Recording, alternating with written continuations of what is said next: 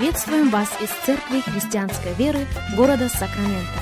Мы молимся о том, чтобы последующие 15 минут послужили вашему назиданию и духовному утверждению. Присоединяйтесь к нашему эфиру, как пастор Сергей Головей предлагает вашему вниманию передачу «Настоящая истина». Здравствуйте, уважаемые радиослушатели! Сергей Головей микрофона. Добро пожаловать еще на один выпуск нашей программы, программы «Настоящая истина». Рады возможности встретиться вместе с вами, рады возможности преломить вместе с вами духовный хлеб, как мы заканчиваем наш разговор на тему «Не ограничивай безграничного». Наш базовый текст – это слова апостола Павла в его послании к римлянам. Послание к римлянам, 8 глава, и мы начнем читать с 24 стиха. «Ибо мы спасены в надежде. Надежда же, когда видит, не есть надежда. Ибо если кто видит, то чего ему и надеяться. Но когда надеемся того, чего не видим, тогда ожидаем в терпении. Также и Дух подкрепляет нас в немощах наших, ибо мы не знаем, о чем молиться, как должно» но сам Дух ходатайствует за нас воздыханиями неизреченными. Испытывающий же сердца знает, какая мысль у Духа, потому что он ходатайствует за святых по воле Божьей. Притом знаем, что любящим Бога, призванным по Его изволению, все содействует ко благу. 26 стих еще раз Римлянам 8, 26. Также и Дух подкрепляет нас в немощах наших. Не в немощи, то бишь одной, но в немощах. И их больше, чем одна. Наша предрасположенность ограничить Бога – это одна из самых больших, одна из самых разрушительных слабостей. Добрая новость в том, что Дух Святой послан нас укрепить, то есть сделать нас сильными там, где мы слабы или немощны. Это в равной мере предполагает его участие, это в равной мере предполагает его помощь в слабости, о которой идет речь. Поэтому мы обращаемся к книге Псалмов, к 77 главе, и читаем еще раз слова из 32 стиха. Псалом 77, 32. При всем этом они продолжали грешить и не верили чудесам Его. И погубил дни их в суете и лета их в смятении. Когда Он убивал их, они искали Его и обращались, и с раннего утра прибегали к Богу. И вспоминали, что Бог их прибежище, и Бог Всевышний Избавитель их. И льстили Ему устами своими, языком своим лгали пред Ним. Сердце же их было неправо перед ним, и они не были верны завету его. Но он милостивый прощал грех и не истреблял их. Многократно отвращал гнев свой и не возбуждал всей ярости своей. Он помнил, что они плоть, дыхание, которое уходит и не возвращается. Сколько раз они раздражили его в пустыне и прогневляли его в стране необитаемой. И снова искушали Бога, и оскорбляли святого Израилева. 41 стих, Псалом 77. «И снова искушали Бога и оскорбляли святого Израилева». На английский перевод 41 стиха мы смотрим в большей мере. Они искушали Бога и ограничивали святого Израилева. Позвольте мне повториться в этом еще раз. Мы ограничиваем безграничного в первую очередь своей низкой или нездоровой самооценкой.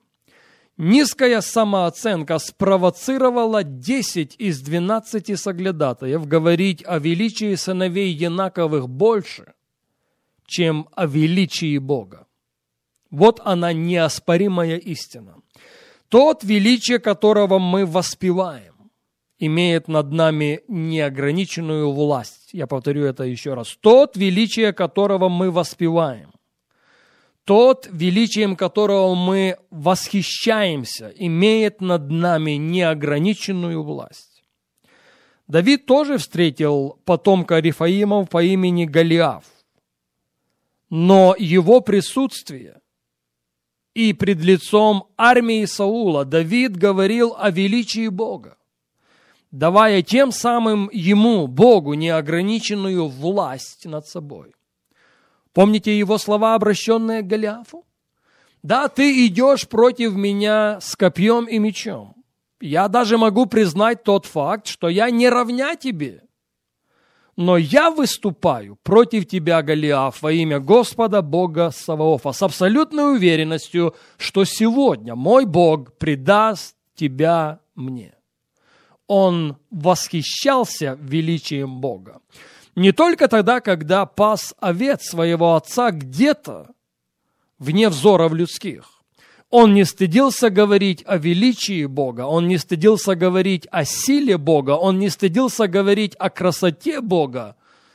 И перед лицом армии Саула, и во услышание самого Голиафа.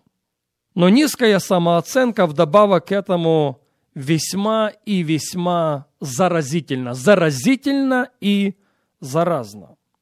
Она порождает синдром пострадавшего. И в этом случае мы обращаемся к тексту, который мы уже читали вместе с вами во время нашей прошлой встречи. Итак, соглядатые возвращаются, возвращаются с хорошей новостью о том, что земля действительно прекрасна. Плоды действительно прекрасны, но они оговорились вот в чем. Кроме всего прочего, в обетованной земле, в земле, которую мы направляемся – мы встретили сыновей Янаковых.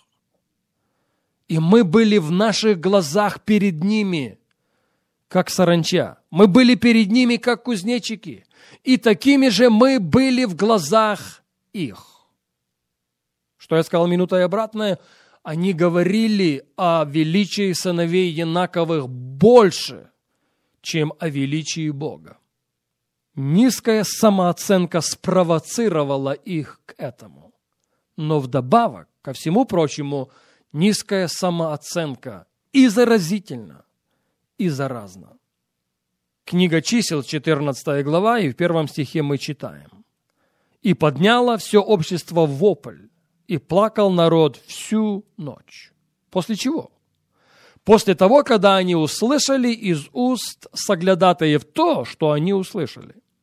Второй стих. И роптали на Моисея и Аарона все сыны Израилевы. И все общество сказало им, о, если бы мы умерли в земле египетской, или умерли бы в пустыне сей. И для чего Господь ведет нас в землю сию? Чтобы мы пали от меча. Жены наши и дети наши достанутся в добычу врагам. Не лучше ли нам возвратиться в Египет? Вот какую реакцию произвело в сердцах сыновей Израилевых сообщение десяти из двенадцати соглядатаев. Но на третий стих я бы хотел, чтобы мы посмотрели более пристально. Во второй половине этого стиха написано «Жены наши и дети наши достанутся в добычу врагам». В английском переводе используется слово «victim».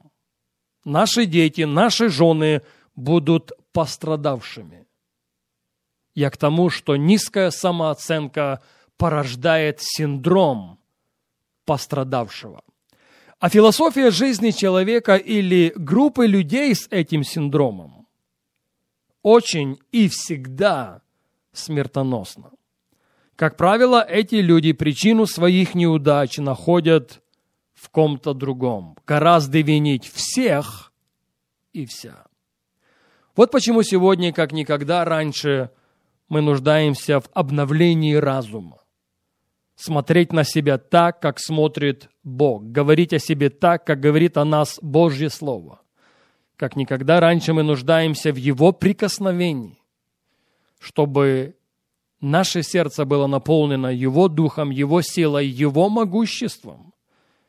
И наша жизнь была прямым приглашением безграничному Богу сделать то, что только Он в своей безграничной власти может сделать.